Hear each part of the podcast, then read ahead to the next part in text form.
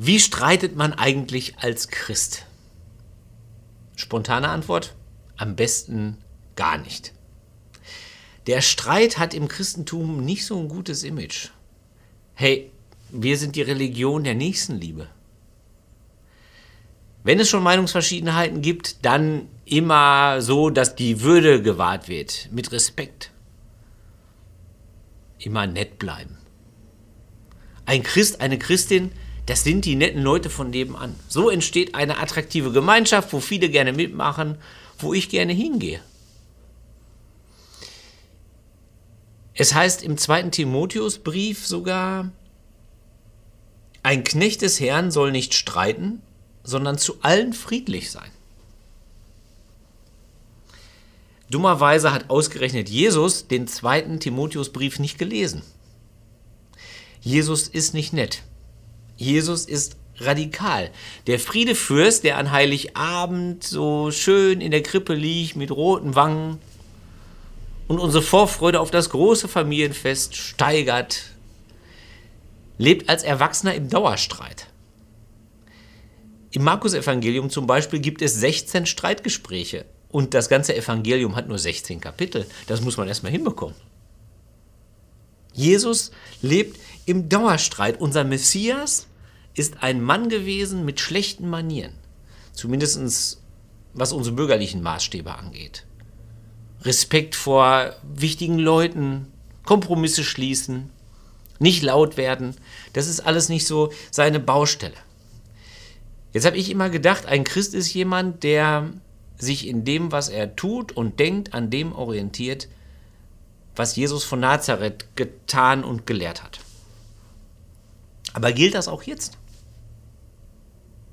Ich bin ja grundsätzlich dafür, die Widersprüche in der Bibel auszuhalten und nicht einfach abzuschleifen. Und so geht es mir auch mit diesem aggressiven Jesus. Ich bin dafür, den nicht abzuschleifen, sondern den wirklich mal überhaupt so rau wahrzunehmen, wie der ist. Der abgeschliffene Jesus, das ist der, den alle mögen. Alle.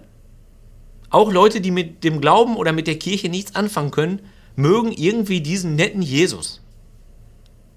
Ich bin dafür, wir schauen uns den rauen Jesus an, den aggressiven Jesus, denn ich glaube, wir können uns drei Dinge von ihm abgucken, die wir in den meisten Streitigkeiten anders machen als er. Und zu dem ersten Punkt kommen wir, wenn wir uns anschauen, warum er eigentlich streitet. Wie entsteht ein Streit? Natürlich ganz einfach durch unterschiedliche Meinungen. Aber eigentlich braucht es ja mehr, damit aus der Meinungsverschiedenheit ein Streit wird. Nämlich es braucht richtig starke Gefühle, Aggression. Und dass etwas so leidenschaftlich wird, dass etwas so krass wird, dass wir auch Beziehungen dadurch riski dafür riskieren. Das macht meiner Meinung nach vor allen Dingen die Angst. Die Angst, dass wir zu kurz kommen, dass wir nicht wichtig genug sind, nicht genug geliebt werden, nicht genug haben. Ich glaube, das macht die Angst. Ich glaube, nur die Angst hat so viel Kraft, dass aus einem, einer Meinungsverschiedenheit um einen Gartenzaun ein Gerichtsprozess zwischen Nachbarn wird. Oder dass, dass ein Vater den Kontakt zur eigenen Tochter abbricht. Das gibt's ja alles, das macht die Angst. Wenn wir immer total cool wären, dann würden wir uns nicht streiten. Wenn wir immer reflektiert wären, dann würden wir sagen, ja, lieber neue Kollege, schön, dass du da bist. Du, ich habe hier jahrelang dafür gearbeitet, dass ich ein paar Freiheiten habe. Jetzt habe ich Sorge, dass du dir dass du mir die wegnimmst. Und dann wird der Kollege sagen, nein, das mache ich natürlich auf gar keinen Fall. So geht es aber nicht ab. Sondern wir verpassen dem erstmal ein und zeigen dem erstmal, wo der in der Hackordnung steht. Und der wehrt sich auf die gleiche Art und Weise. Oder wir würden unserer, unserer jugendlichen Tochter würden wir sagen, pass mal auf, du, deine neuen Freunde, das ist nichts. Das ist keine gut, kein guter Umgang für dich. Und unsere Tochter wird natürlich sagen, ja, Papa, genau, ich habe auf nichts anderes gewartet, als mein ganzes Leben lang das zu machen, was du sagst. Aber so passiert es nicht. Sondern da ist Angst im Spiel und dann sagen wir halt, du bleibst zu Hause, basta. Bums, Tür zu und dann geht's richtig los. So geht's ab in der Welt. Nur die Angst hat die Kraft, diese Emotionen zu erzeugen.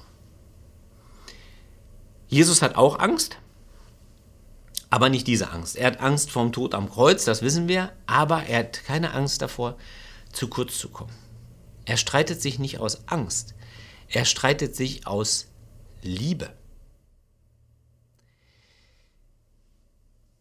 Was ist die gute Nachricht, die ihn antreibt? Die gute Nachricht ist, Gott will mit dir Gemeinschaft haben und dir ewiges Leben schenken, weil er dich liebt.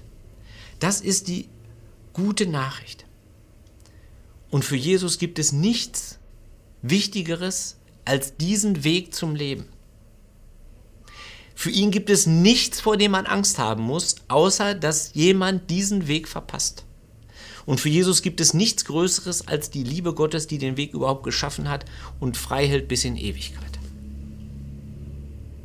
Deswegen gibt es für Jesus auch kein höheres Gebot, als Gott zu lieben und den Nächsten wie dich selbst. Und natürlich sagt er dieses Gebot nicht im trauten Kreise der Jünger abends bei einem Becher lauwarmem Wasser oder Wein, keine Ahnung, was die getrunken haben, sondern im Streit im Streitgespräch, sagt er das.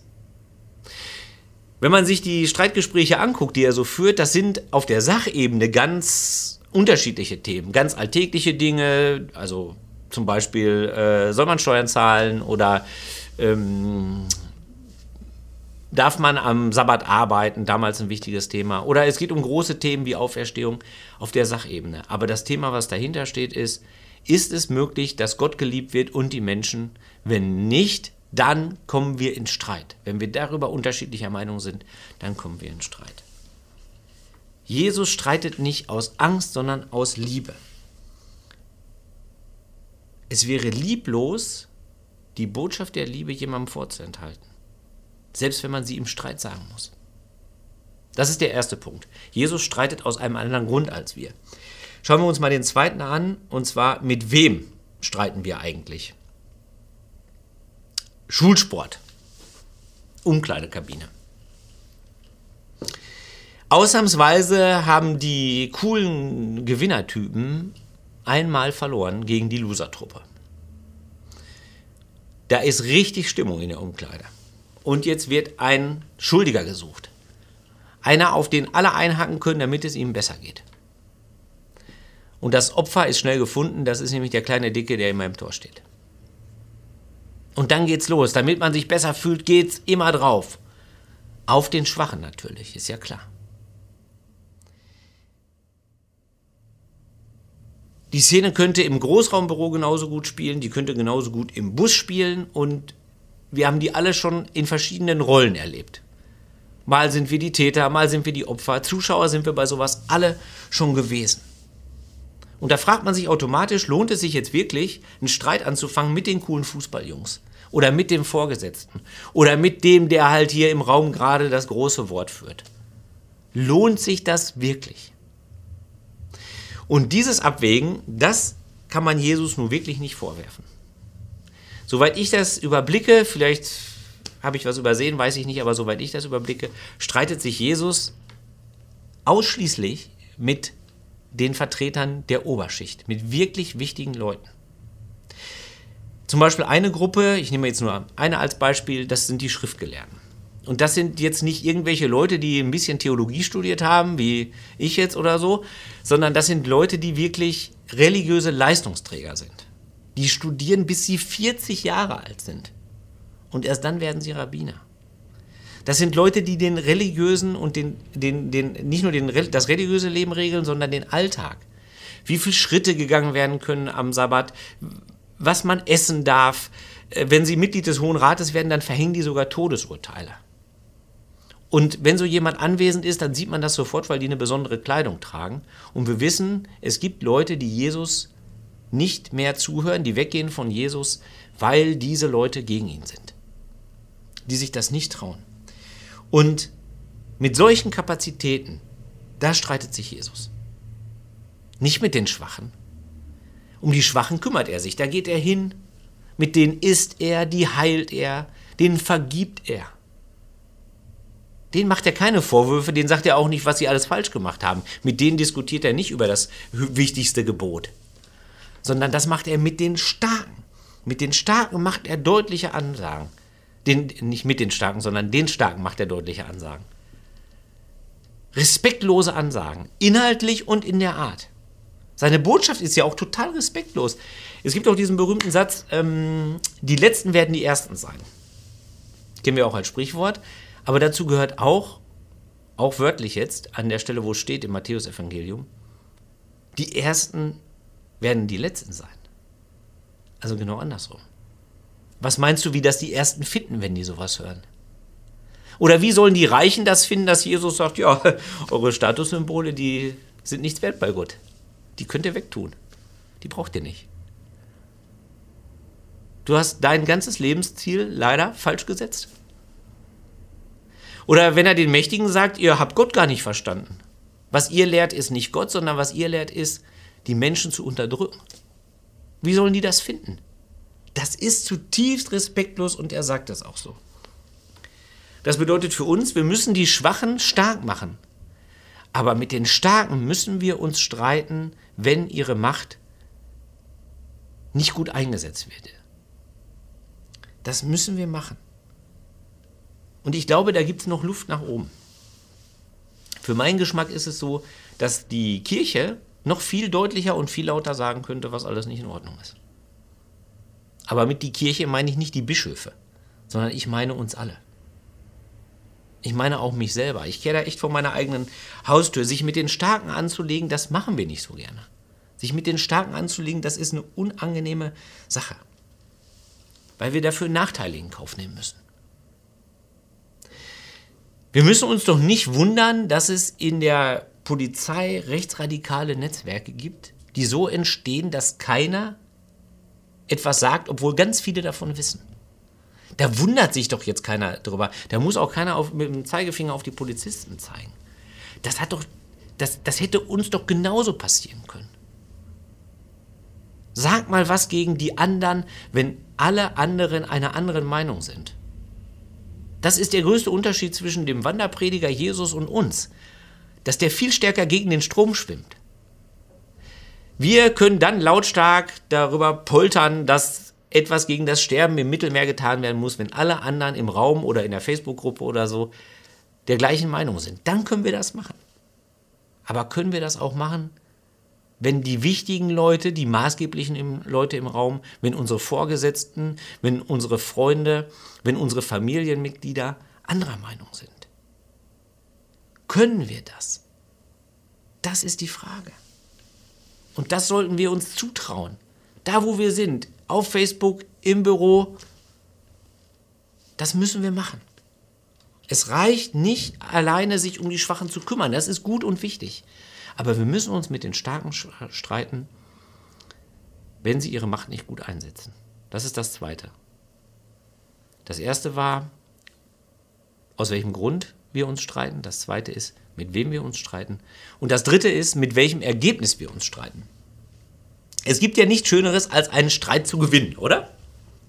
Wenn man einen Streit gewinnt, da fühlt man sich richtig gut und man wird doppelt belohnt, weil am derjenige, der den Streit gewinnt, der darf hinterher auch sagen, dass der Unterlegene den Streit angefangen hat.